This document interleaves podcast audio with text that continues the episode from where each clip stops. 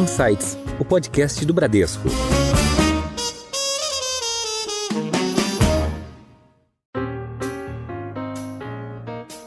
Olá, bem-vindos a mais um episódio do Insights, o seu podcast semanal com ideias que provocam um novo jeito de pensar.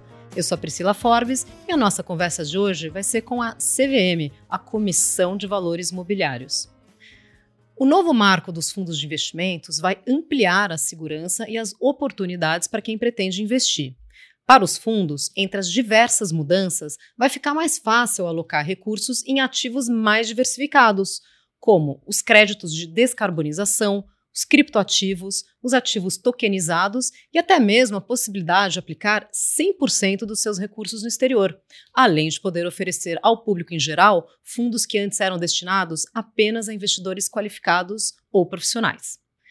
As medidas são resultado de um longo período de análises da Comissão de Valores Mobiliários, a CVM, e da interação com diversos players de mercado. Mas, de fato, o que muda na vida do investidor de fundos a partir de outubro, quando as regras entrarão em vigor? Como o mercado de capitais tem evoluído nos últimos anos e como a CVM tem acompanhado essas mudanças? O que ainda é possível ser feito para tornar o universo dos investimentos ainda mais transparente e atrativo para todas as pessoas? Quem nos traz as respostas hoje é o presidente da CVM, o João Pedro Nascimento. João Pedro, bem-vindo ao Insights. Obrigado pelo convite, obrigado pela oportunidade de estar aqui com vocês. Obrigado pela oportunidade de poder divulgar um pouco o trabalho que vem sendo feito na CVM e dessa maneira espalhar a educação financeira, que eu acho que é uma preocupação de todos os agentes de mercado. Perfeito. Quem está de volta ao Insights para essa conversa é o Ricardo Eleutério, diretor da Bradesco Asset. Eleutério, bem-vindo de volta. Obrigado, Priscila. Sempre muito bacana estar aqui com todos vocês. João Pedro, obrigado pela participação. Um tema tão interessante uh, nesse debate da indústria de fundos no Brasil hoje. E agradecer o Fernando aqui também aqui por compartilhar essa, essa, esse insights aqui com a gente hoje. Valeu. Temos uma estreia aqui na nossa bancada. Estou falando do Fernando Gaudi, superintendente de estratégia e inovação da Bradesco Asset. Gaudi, bem-vindo ao Insights. Oi, Priscila. Bem-vindo, João Pedro. Obrigado pela presença, Leutério cumprimentar os espectadores. Tenho certeza que a gente vai conseguir trazer aqui um, é, muitas informações que, que vão ser úteis para os investidores. João Pedro, nós que trabalhamos no mercado financeiro temos uma proximidade muito grande com a CVM, né? A gente é, lida com a, com a CVM é, no nosso dia a dia. E a gente falou um pouco aqui desse novo marco regulatório dos fundos, né? Que, é, obviamente, é algo que é primordial aqui para a nossa gestora que faz a gestão de, de, recursos de terceiros através desses, desses fundos. Mas como a gente tem um público bastante amplo, até de, de fora do mercado financeiro, queria pedir para você falar um pouquinho mais sobre as atribuições da CVM, né? É, as atividades dela, os, os, desafios que a CVM é, enfrenta, como é que é a relação dela com os players de mercado também?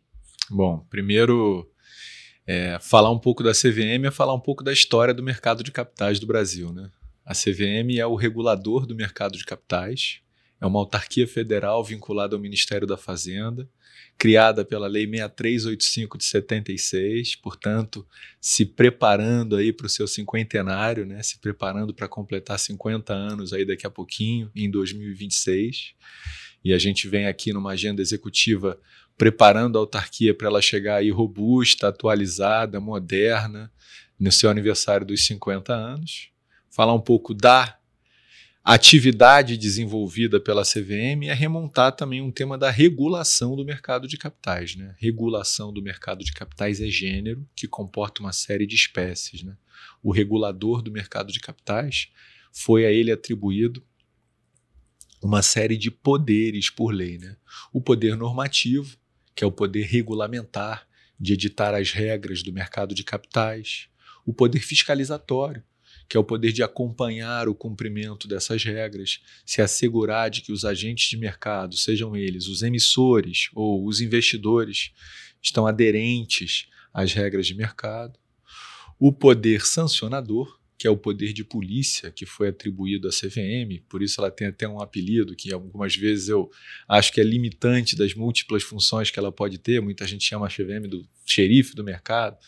Eu gosto de olhar a CVM tanto quanto xerife, mas muito mais como um educador do mercado, como um fomentador do mercado. E eu enxergo uma quarta função que é absolutamente importante, que é o poder desenvolvimentista. Né? A CVM tem uma função importante de desenvolver o mercado de capitais brasileiro. Então a gente está trabalhando com esses quatro poderes cada um deles dentro de uma respectiva agenda. A gente fala, por exemplo, da nossa agenda executiva, que é essa agenda de olhar para a CVM como um CEO, no sentido de preparar ela para completar os seus 50 anos moderna, atualizada.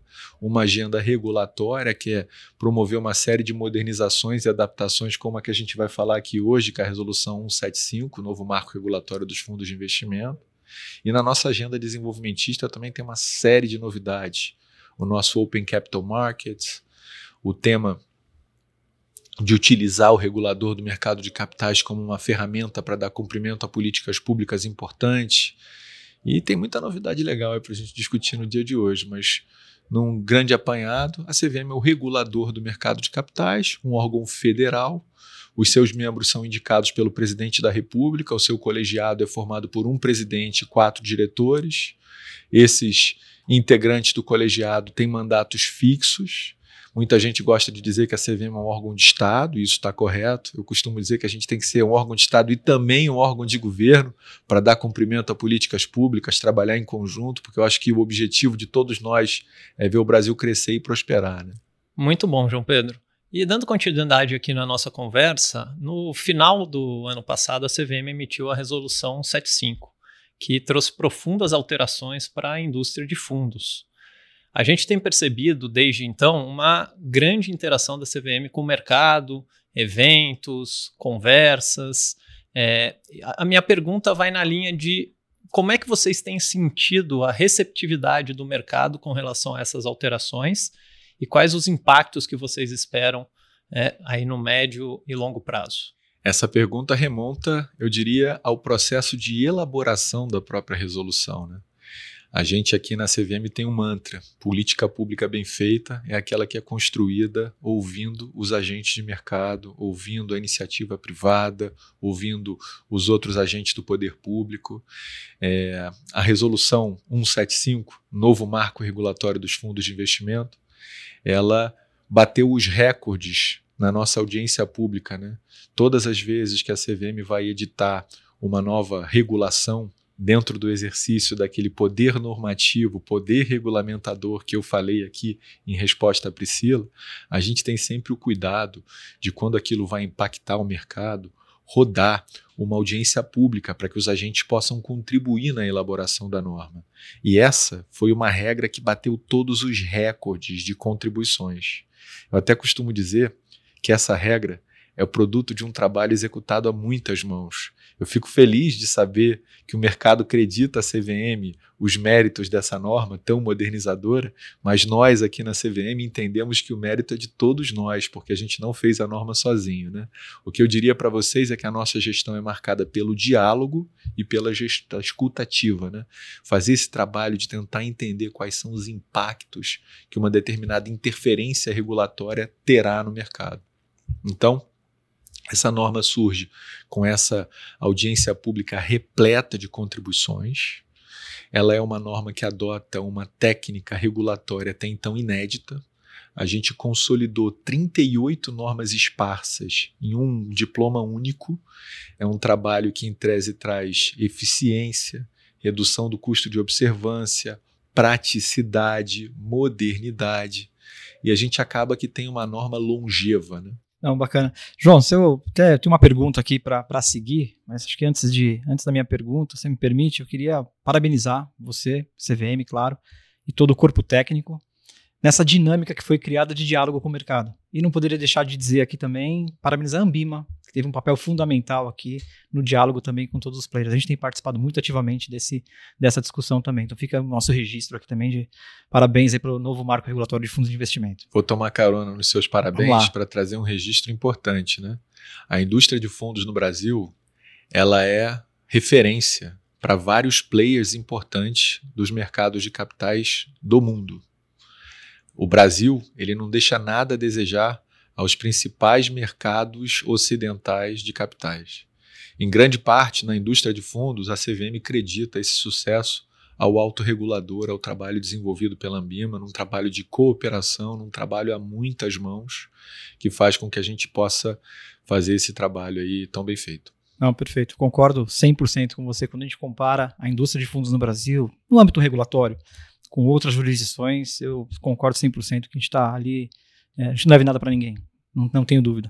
Mas minha pergunta é, claro que depois da divulgação da norma ali é, em dezembro, a gente, é, como parte do mercado também, iniciou-se uma discussão enorme aqui, não só nos gestores, mas também com os administradores, distribuidores, né, e toda a cadeia ali da, dos participantes da, da indústria de fundos.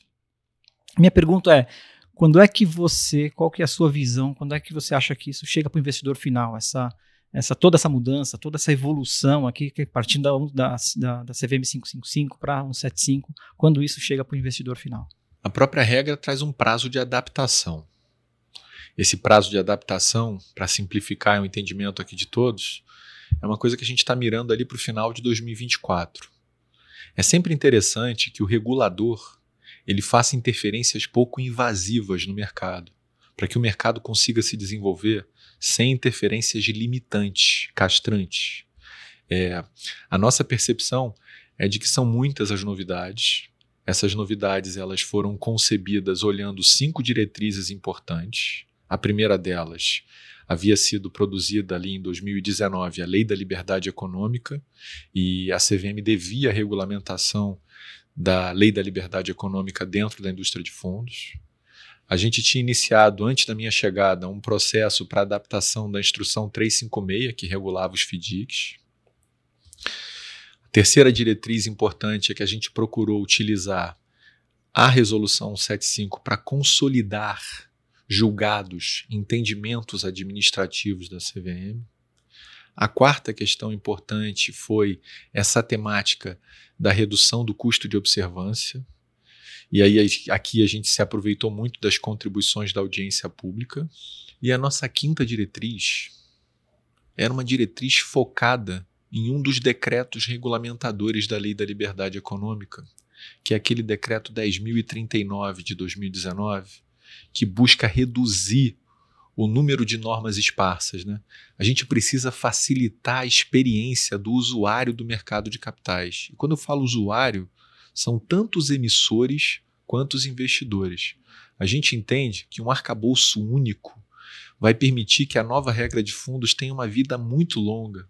Na medida em que a gente for entendendo a necessidade de promover modernizações e adaptações, a gente vai fazer interferências nos anexos normativos, preservando esse arcabouço único. Essas cinco diretrizes foram, assim, o motor da CVM na elaboração da 175. Não, perfeito. Eu, eu, eu tenho, nas nossas discussões aqui internas, mesmo em eventos, quando a gente vai falar da, da do novo marco regulatório de fundos de investimento no Brasil, eu vejo isso, a nova, a no, o novo marco regulatório, em dois pilares, principais pilares: é, transparência e eficiência. Né? E aí eu queria até fazer um gancho aqui da sua resposta, que é a gente nós temos fundos hoje aqui na Bradesco Asset baseados em outras uh, jurisdições, né? E que a gente percebe aqui muito alinhamento, nova norma, com que a gente vê no mercado, principalmente no mercado europeu, os fundos ali uh, domiciliados em Luxemburgo, principalmente. E aí tem outra questão que quando eu eu sou aqui nas minhas discussões aqui dentro do Bradesco Asset com o Fernando, Fernando Gaudi, na dinâmica de ETFs. E a gente sempre nos provocou aqui para tentar entender qual é a razão da, daquele boom de ETFs que aconteceu no mercado americano. É claro que o mercado americano tem suas particularidades, mas uma das grandes razões ali que a gente identificou foi, principalmente após a crise de 2008, é que a transparência exigida tanto pelo regulador, mas também pelo investidor, foi um dos, dos grandes, foi um dos, um dos grandes motores para impulsionar o mercado de ETFs. E também vem a questão da transparência na cadeia de remuneração dos agentes, entre gestor, administrador, distribuidor. Uma dúvida aqui, uma pergunta é como é que você vê toda essa mudança e aí fazendo um link com os ETFs, você acha que isso também pode contribuir para a evolução dos ETFs no mercado brasileiro, que hoje ainda representa ali meio por cento da indústria no Brasil, uma indústria de 7 tri, pouco, pouco mais de meio por cento, ainda está engatinhando. Qual é a sua visão sobre isso? Você falou tanta coisa legal que eu queria pensar vários pontos para responder.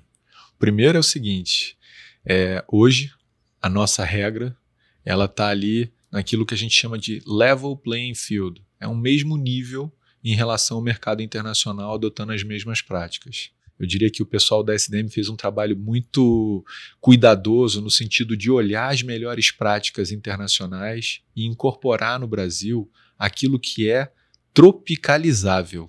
A gente não fez estrangeirismos, a gente não fez transposição para o Brasil de características que funcionam bem no exterior. Então, essa é a primeira questão. Segunda questão, você me fez uma pergunta sobre como é que eu enxergo o mercado de capitais e a terceira, um pouco de como é que a gente enxerga a temática dos ETFs. Em relação à segunda, eu diria o seguinte: eu sou um eterno otimista. Eu acredito no Brasil, eu acredito no mercado de capitais e eu tenho certeza de que o mercado de capitais é um caminho excelente para a gente promover o crescimento econômico do nosso país com inclusão social de maneira responsável. Indo para a parte do ETF, assim, nesse momento de juros altos, é natural que os analistas econômicos, os especialistas, tanto desta casa quanto de outras casas, façam avaliações de quais são os produtos mais aderentes a esse momento de mercado. Isso vai fazer com que naturalmente os produtos de renda fixa eles sejam mais palatáveis para o momento atual. Mas a gente viu que no mundo e a gente aqui no Brasil começou a observar um pouquinho isso, o ETF ele é uma maneira de você olhar para um determinado segmento, de uma certa maneira mitigando o risco de um emissor em específico. Bacana. É exatamente isso que a gente. É, acho que assim, esse, o, novo, o novo marco regulatório, né? de novo, na linha da, da, da transparência, dessa, do, do chamado rebate pelo mercado local, que é a cadeia de remuneração, com mais transparência, a gente tem certeza que isso de fato ganha, ganha força e é um produto que pode, enfim, incentivar e, uh, e se desenvolver mais ainda no mercado brasileiro. Verdade, você tinha falado da transparência, eu tinha que ter respondido essa parte também. Uma coisa que eu diria sobre transparência é que o regulador do mercado de capitais é essencialmente um regulador de conduta. Quem estuda teoria da regulação sabe que existem basicamente dois grandes modelos de regulação a regulação prudencial, que tradicionalmente é aquela praticada pelo Banco Central em relação aos mercados por ele regulados, e a regulação de conduta, que tradicionalmente é aquela praticada pela CVM em relação ao mercado de capitais, fazendo aqui no Brasil a mesma coisa que se faz nas principais é, economias de referência do mundo, que é o Securities Regulation. Se você for olhar, por exemplo, o modelo dos países mais desenvolvidos, eles também são reguladores de conduta. A regulação de conduta ela está assentada num pilar fundamental que é o tema da transparência. Então, nessa regra de fundos, é, um dos temas da transparência que mais ficou evidenciado, que eu acho que gerou até alguma é, polêmica ali naquele momento da elaboração da regra e no momento das audiências públicas, foi essa maior transparência na cadeia de remuneração da indústria de fundos. Para mostrar que isso não é uma política regulatória destinada apenas à indústria de fundos, eu quero me convidar para voltar aqui no Insights para falar da resolução 178 e 179, que são as nossas duas regras que regularam e mudaram também o marco regulatório dos assessores de investimento. Lá, a gente teve o mesmo cuidado de trazer esse aspecto da transparência. É, nessa linha, João Pedro, que você comentou que de fato atualmente a gente tem um mercado é, no qual a renda fixa é, é, é, muito atrativa pelas taxas de juros elevadas, e o Eleutério tinha comentado sobre é, a capilaridade e a possibilidade de investimento em ETFs. É importante a gente é, dizer que aqui no Brasil a gente começou com os ETFs de ações e aí a própria evolução do mercado fez com que é, surgissem ETFs de renda fixa, ETFs de criptomoeda e tudo isso dentro de uma regulamentação que traz proteção é, e vantagem para os investidores por ser um, um, um investimento é, bem acessível, transparente, como a gente está falando aqui, e que possibilita muitas vezes ativos mais sofisticados. Eu vou só dar um, um passo para trás, porque a gente está falando aqui numa sopa de letrinhas, né? Então, só explicar para o público em geral o que são os ETFs, né? A sigla significa Exchange Traded Fund. Então, traduzindo aqui, são fundos que têm cotas negociadas é, em bolsa. Então, mas esses fundos podem ser, é, como o Gaudi falou, né? Um, é, podem ser de ações, né? Setoriais. Então, pode ter um ETF ali, por exemplo, de ações é, do setor de materiais, por exemplo, ou do setor de varejo, isso é muito comum no exterior também. E pode ser ETFs também de renda fixa, né? A própria Bradesco Asset tem dois ETFs aqui que replicam os índices, o IMA-B e o IMA-B5+, né? Os índices uh, que replicam ali a carteira de NTNBs no mercado. Então, nada mais é do que uma cesta de ativos, é, podem ser moedas, podem ser ações, podem ser é, de crédito também, é, e essa cesta acaba tendo uma única precificação e isso é negociado no ambiente de bolsa, assim como uh, talvez o investidor tenha experiência de negociar cotas de fundos imobiliários, por exemplo. Então, é, é, ele é negociado da mesma forma. E a gente tem, fazendo mais uma sopa de letrinha, uma evolução mais recente aqui no, no nosso mercado, os BDRs de ETFs, né? Ou seja, aqui você pode, na Bolsa eh, brasileira, comprar ETFs é, que são no exterior. Né? Isso é o BDR de, de ETF. Uma coisa legal de explicar dos ETFs é que é um produto, vamos pensar assim, que ele traz uma experiência nova para o mercado de capitais. O mercado de capitais é eternamente um local de encontro entre os poupadores e os tomadores. Os poupadores são as pessoas que têm recursos disponíveis para realizar o investimento, a gente chama de investidores, e os tomadores são os emissores, são os sujeitos que estão ali tentando pegar um dinheiro na economia financeira para desenvolver alguma atividade na economia real. E o ETF ele tem também um mérito de você diluir para o investidor o risco de um emissor único. Né? Então, se você pega, por exemplo, um, um ETF de um setor de indústria, em vez de você tomar o risco de uma empresa em específico, você toma o risco do setor. E isso dilui e, de uma certa maneira, traz atratividade, especialmente em produtos novos, etc. Então, respondendo à tua pergunta, eu acho sim que pode ser, dentre os muitos aspectos em que eu espero que o mercado de capitais do Brasil cresça, mais um dos aspectos para empurrar o Brasil para frente. Bom, a gente falou aqui já dos ETFs, falamos até dos BDRs de ETFs, e a gente está acompanhando também mudanças muito significativas é, no mercado de capitais que tem trazido novos ativos, né? Então aqui a gente fala dos criptoativos, dos tokens, a, da negociação de ativos ambientais, né? Por exemplo, os, os CBIOS, né? Os, os créditos de descarbonização. Então a gente tem aí uma complexidade maior de produtos financeiros disponíveis, né? Como a CVM visualiza essas mudanças e aonde uh, a CVM ainda precisa uh, evoluir, né? Porque a gente está falando de, de, uma fronteira aqui de, de, ativos muito novos, né? E os, os, criptoativos nasceram de um ambiente pouco regulado, né? Está caminhando para um ambiente mais regulado, né? Então, como é, como é que você está vendo esses, esses novos ativos? Como é que a gente está caminhando na, na regulação deles? Dentro da resolução 75, a gente trouxe uma novidade importante, né? O anexo 1, que é o anexo que fala do FIF, ele trouxe uma lista de ativos que são entendidos e interpretados como ativos financeiros que podem compor as carteiras dos FIFs. Né? Vários desses novos produtos estão lá. Né? A gente botou lá o, o crédito de carbono do mercado regulado, que é o CBIO. A gente colocou lá, de uma certa maneira, os criptoativos, desde que intermediados por prestadores de serviço, exchanges reguladas. É, existe todo um trabalho de trazer para dentro do mercado de capitais a luz, né? tentar tirar da clandestinidade eventuais ambientes que têm aí a atratividade do público investidor. O que eu diria para vocês em relação a tudo isso é assim: o mercado de capitais é uma ferramenta poderosa para dar cumprimento a políticas públicas. Então a gente pega, por exemplo, a pauta dos ativos ambientais. O futuro é verde e digital. Eu falo isso com muita veemência e com muita frequência, eu acho que o Brasil tem uma oportunidade de assumir um protagonismo na pauta ambiental e na pauta do controle das mudanças climáticas, e o mercado de capitais tem que também trazer uma contribuição para isso. É importante que a gente faça com que os produtos verdes do mercado de capital verde eles sejam passíveis, atrativos, passíveis de captações relevantes. Então, aquela revisão do anexo 1 já foi concebida olhando para essa questão e aos pouquinhos, de maneira responsável, a gente vai tentando trazer novos produtos. Essa é o, a lógica para tentar fazer uma regulação pouco invasiva. Perfeito.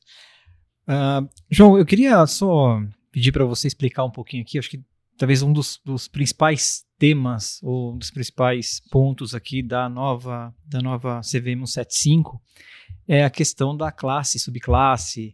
É, explicar um pouquinho aqui para o nosso público a entender um pouco mais aqui essa questão aqui da o que muda, né? Hoje a gente tem obviamente fundos aqui, é, FICs e os, os 555, os atuais 555, né? FICs e FIIs, etc. O que muda aí com a subclasse para o investidor final? Qual que é a grande novidade? Eleutério, esse tema das classes e subclasses de cotas era uma dessas grandes inovações trazidas pela Resolução 75. Né? E para a gente contextualizar um pouco essa história, a Lei da Liberdade Econômica, que é essa lei lá de 2019, que estava pendente de regulamentação na CVM, que foi regulamentada no setor, no aspecto que diz respeito aos fundos, por meio da nossa Resolução 75, ela trouxe algumas novidades muito importantes. A principal delas é o tema da limitação de responsabilidade aplicável à indústria de fundos e a temática da insolvência, né, que são duas questões importantes para você poder ali limitar o risco incorrido pelos empreendedores que se decidirem desenvolver negócios e fazerem captações por meio dos fundos de investimento. O que, que é importante?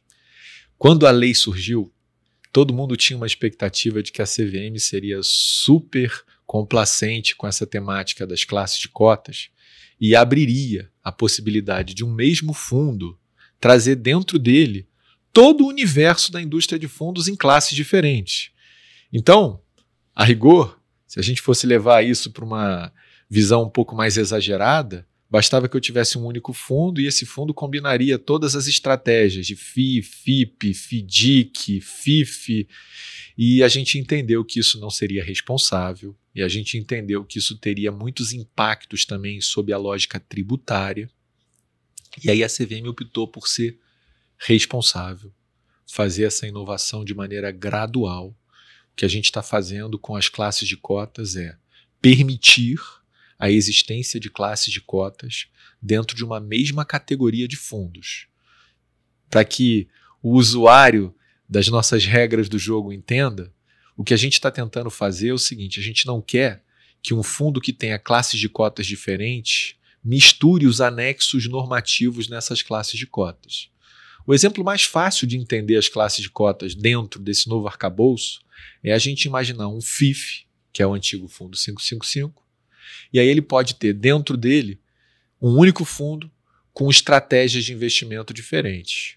Ações, produtos cambiais, multimercado, e isso a gente entende que fica muito alinhado com o padrão internacional, que, como eu falei anteriormente, foi sim uma preocupação da CVM de adequar o ordenamento brasileiro às melhores práticas internacionais. Ah, perfeito. E pela perspectiva aqui dos administradores custodiantes também, existe uma eficiência operacional sem tamanho, né?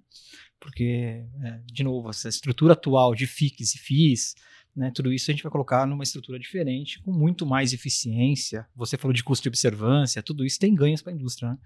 sem dúvida nenhuma. Tem ganhos de comunicação também, né? Fica muito mais fácil para o investidor entender, olhando para classe e subclasse, é, o, a, qual é a estratégia daquele fundo, é, qual é o objetivo. E uma, uma colocação que tem sido feita que eu acho que, que é, é, é, é muito didática no sentido de se entender a composição das classes e das subclasses, é que a classe significa o arranjo dos ativos, ou seja, como o gestor é, é usa uma estratégia de investimento, ele pode ter uma estratégia A, B ou C, mas dentro de um mesmo fundo. E as subclasses, elas dizem respeito ao arranjo dos passivos, uma visão talvez um pouco mais comercial, ou seja, é, eu vou ter variação de taxas, é, de prazos, de condições de resgate, e isso pode variar em função do, do, do, do tipo de é, estratégia comercial da instituição. Então, esse arranjo ele tende. É, hoje a gente tem 28 mil fundos, mais ou menos, aqui no mercado brasileiro. Então, a, eu acho que a expectativa é que é, haja uma consolidação e, sem dúvida nenhuma, no, no meu entender, é, é, esse arranjo em classe e subclasse vai ajudar nisso. O Gaudi tem um ponto interessante do que você trouxe que é legal de trazer aqui para o público, tá? É, quando a gente fala da relevância da indústria de fundos do Brasil, é importante a gente trazer alguns elementos estatísticos, né? Dentro da IOSCO, que é o órgão internacional que reúne os reguladores de mercados de capitais do mundo, o Brasil é a quarta maior indústria de fundos do mundo. Isso é levado em consideração é, volumes captados, números de investidores, números de fundos. E é curioso que muita gente fala assim: poxa, com essa nova lógica, a tendência natural é a indústria de fundos crescer. Eu acredito que com a resolução 75 a indústria de fundos vai prosperar ainda mais. Só que talvez o número de fundos abertos, o número de fundos existentes, não venha refletir esse crescimento. Por quê? Porque vai exigir uma consolidação natural. E essa consolidação é redução de custo mesmo. Em vez de você ter cinco fundos para tratar de uma temática, por exemplo, o FIF, que é o exemplo que eu acho mais acessível ao público em geral, você pode ter um fundo único com as cinco estratégias dentro dele. Então é uma novidade interessante mesmo. É isso aí, concordo. Eficiência. Acho que essa é um dos pilares fundamentais, como eu mencionei no início do nosso, nosso bate-papo aqui. É. E aproveitando aqui para fazer o, fazer o gancho, o João Pedro tinha comentado sobre o Fiagro. Né? Então, o Fiagro tem sido um sucesso. É, atualmente tem aproximadamente 10 bilhões já em patrimônio, né? então é, é, um produto mais recente, é um produto que foca no, no agronegócio. Acho que tem um pouco de relação com aquilo que você disse: o futuro é verde e digital, né? então são produtos que têm essa característica. É, e é, pelo, pelo que é, a CVM tem falado, e até você comentou aqui, é, é, o, é, um dos próximos anexos normativos, né? Ou seja, a gente hoje tem uma, uma regulação que é provisória, ela foi feita para é, possibilitar o, o, esse tipo de fundo né, no, no, mercado, mas a gente vai ter uma regulamentação definitiva, vamos assim dizer. É, a gente já tem alguma expectativa sobre isso? Como é que é, vai ser tratado isso no anexo normativo, João Pedro? Então, é até interessante assim, quem pega lá a regra que hoje regula o FIAGRO, lá no caput está escrito que ela foi concebida em, em, em caráter experimental, né? Então a gente trouxe para 2021 a possibilidade da existência do FIAGRO, uma reação até muito rápida da CVM, uma lei que foi editada também em 2019. E aí o FIAGRO surgiu basicamente com três categorias, né? que era o FI, o FIP e o FIDIC. E o Fiagro ele foi assim um sucesso, como os seus números aí indicam, né? E a gente tem observado que a tendência natural é ele ser um sucesso ainda maior. A brincadeira é que para ele vai ser reservado um anexo naquele topo da lista. Então a gente está brincando que eventualmente a gente vai fazer um placeholder para que o Fiagro entre lá no anexo 6, naquela sequência de anexos da resolução 75. E tem um aspecto importante para a gente colocar em construção. Né? É, dos anexos normativos da 175, o que sofreu mais modificações foi o do FIDIC. Para ele, foi feita uma audiência pública das modificações da instrução 356.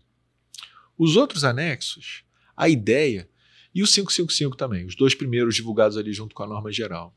Para os outros anexos 3, 4, 5 e sequência, a ideia era que a gente preservasse tanto quanto possível o regramento existente, trazendo simplificações, eliminando do texto aquilo que está ali na norma geral, para você não ficar com duplicidade e esse cipoal de regras que não ajuda ninguém, traz na realidade uma experiência mais difícil para o usuário do mercado de capitais.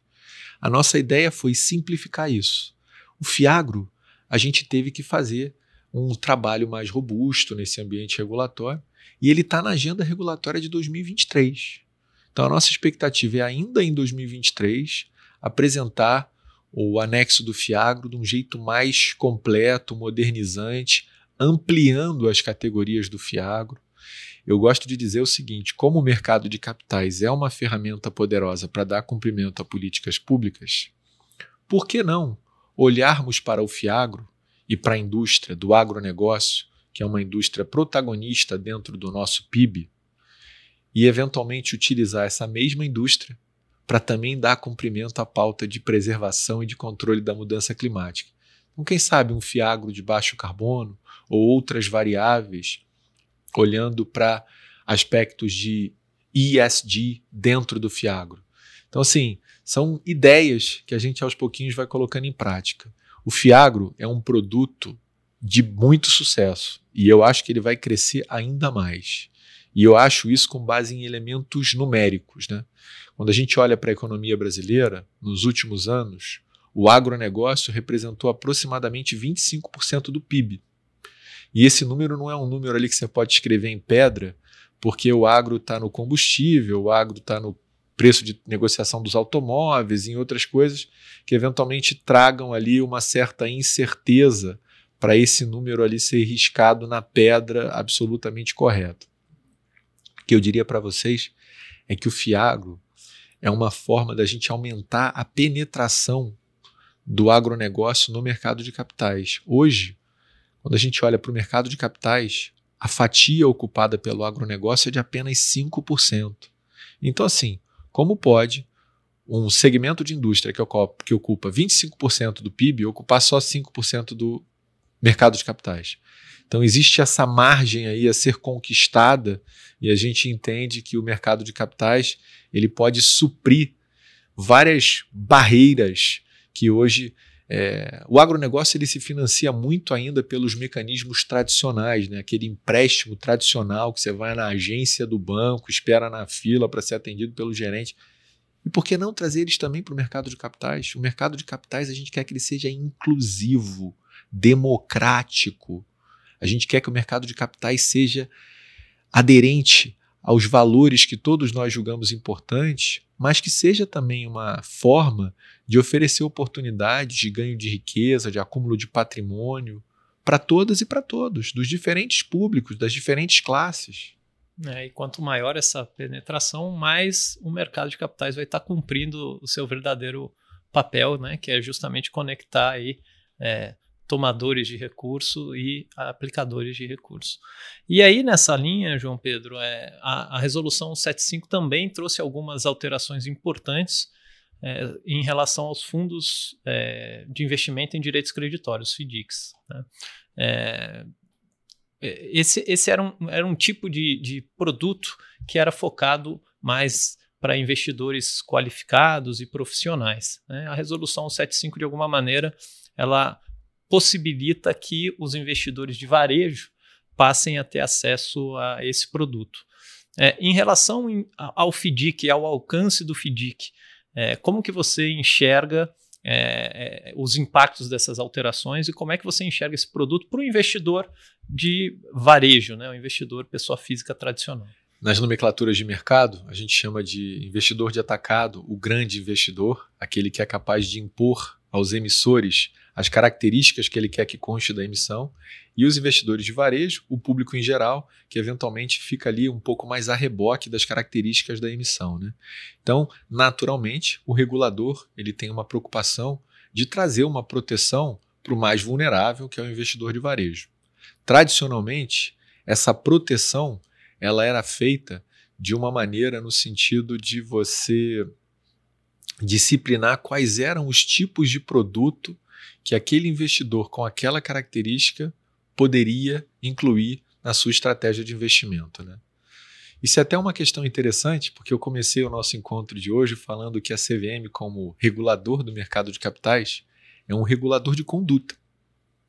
Só que se vocês pensarem, essa conversa que a gente está tendo aqui sobre o FDIC, ela flerta com aquela ideia do suitability, da adequação do produto ao perfil do investidor. E isso é uma característica de uma regulação prudencial. Quando você protege o investidor do próprio investidor. E o que é interessante? A resolução 75 olhou também para isso. Porque quando a gente teve novidades importantes como limitação de responsabilidade, regras de insolvência, quando você traz mais segurança, mais proteção, você traz um ambiente mais convidativo para que os investidores de diferentes perfis possam assumir um pouco mais de risco. Então a tendência natural é o FDIC deixar de ser um produto único e exclusivo do investidor de atacado e, com algumas adaptações, ser também um produto interessante para o investidor de varejo.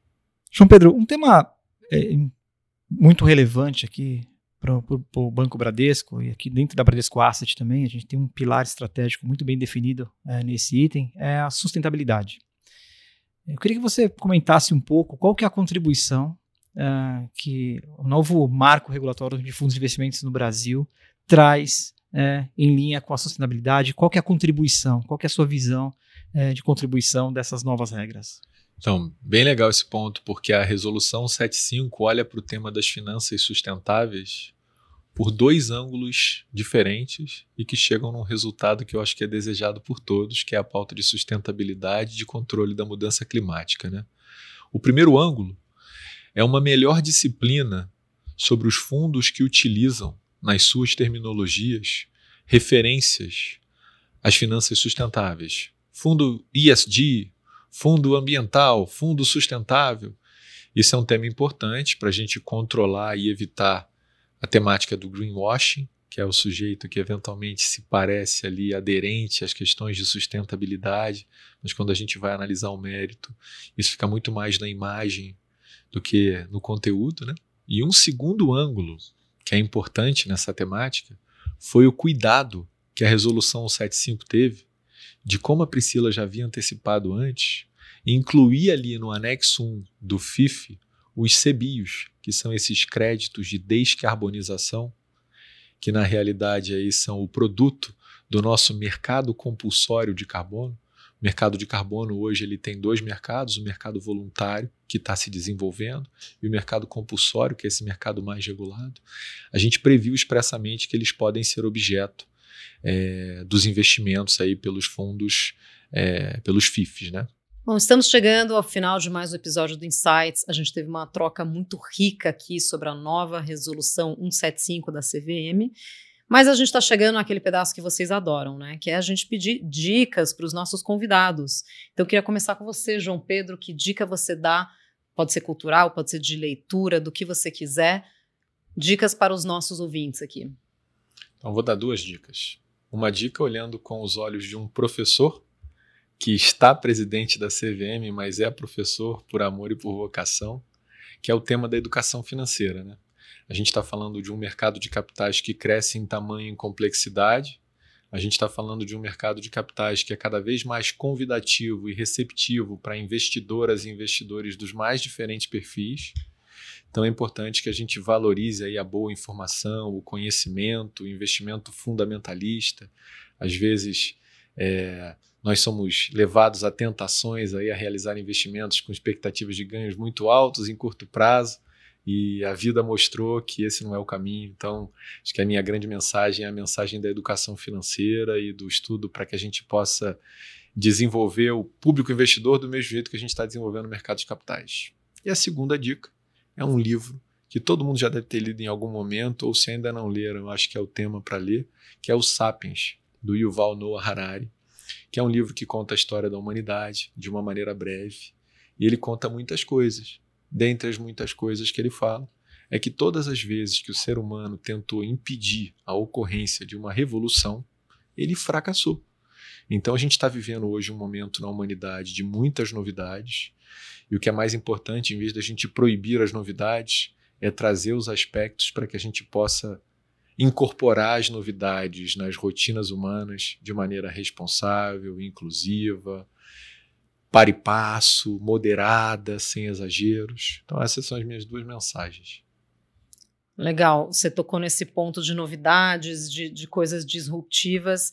Eu conversando com o Gaudi antes, eu acho que a dica dele tem um pouco a ver com isso também, né, Gaudi? É verdade, Priscila. Então, nessa linha do João Pedro, eu tenho é, buscado entender muito o funcionamento do Chat GPT, né? ou seja, uma ferramenta de inteligência artificial que praticamente tra traz ali é, muitas informações e traz muita novidade, ajuda as pessoas a interagirem, a operacionalizar é, é tarefas de uma maneira mais efetiva, enfim. Então, eu convido, achei interessante. Quem não conhece ainda, vale a pena buscar, entender o que, que é isso, usar a ferramenta, ela está disponível, é gratuita, enfim, é uma coisa que eu tenho me aprofundado aqui e eu acho que vai ter implicações muito relevantes na indústria financeira, no mercado, em tudo, de uma maneira educação. Geral. Então tudo. é um pouco na, é. dentro da linha que o João Pedro falou, é uma revolução do meu ponto de vista, uma revolução muito importante que está começando. Até teve aquela carta né, do, do Elon Musk, de vários players ali, tentando segurar um pouco a evolução do chat GPT 4, porque realmente o negócio tomou um, um corpo, é, como, como é uma inteligência artificial, ela vai se superando a cada, a cada vez, né? Então, tem aí implicações de, de segurança de privacidade também, mas isso talvez seja assunto para mais para outro episódio. Agora, Eleutério, o que, que você traz aqui para os ouvintes? Vamos lá. É, em uma das minhas participações aqui no, no Insights, acho que foi no ano passado, um debate de previdência, oportunidades em previdência, eu, eu abordei exatamente o tema que o João, o João, Pedro trouxe aqui hoje, que foi o tema da educação financeira. Né? Era uma questão ali era previdência, longo prazo e, e tudo mais. Eu volto a insistir. Eu vou aqui na, na opinião do, do, do, presidente da CVM também. Acho que a CVM traz para o mercado brasileiro uma proposta muito interessante e, na minha visão, é, deve mudar muito a dinâmica de fundos de investimentos no Brasil daqui para frente que é o principal pilar, que é a transparência. Né? A gente falou aqui de eficiência, mas eu vou focar aqui na transparência. E isso é fundamental para o investidor brasileiro. Em tentar entender, entender de fato os seus investimentos de longo prazo. João falou de investimento de longo prazo, fundamentalista, etc. É, eu acho que essa questão da transparência, entender ali onde você está investindo, entender a cadeia de remuneração, no final da conta é o dinheiro do investidor final que está ali, que está, enfim, num fundo de investimento ou qualquer outro veículo, mas é importante, a educação financeira é fundamental para uma, enfim, uma vida é, saudável, né? Olhando para frente, né? E de novo, parabenizar e agradecer aqui João Pedro, Fernando aqui, Priscila também pela oportunidade desse debate aqui hoje. Perfeito.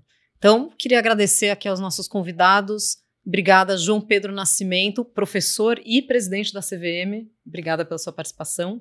Eu que agradeço, espero voltar mais vezes. Já me autoconvidei para falarmos aqui da 178 e da 179 na regra dos assessores de investimento, mas o que é mais importante é deixar a mensagem de que a CVM está aberta ao diálogo, que a CVM pratica a escutativa e que a CVM está muito empenhada em acertar e trazer a sua contribuição para o mercado de capitais continuar crescendo e se desenvolvendo. Obrigado pela oportunidade. Queria agradecer mais uma vez a presença do Ricardo Eleutério, diretor da Bradesco Asset. Obrigado, Eleutério. Obrigado, Priscila, mais uma vez. E também o Fernando Gaudi, que é superintendente de estratégia e inovação na Bradesco Asset. Gaudi, obrigada mais uma vez. Eu que agradeço, Priscila. E vocês que nos acompanham já sabem, né? O Insight está nas principais plataformas de áudio e no Instagram, no perfil podcast.insights.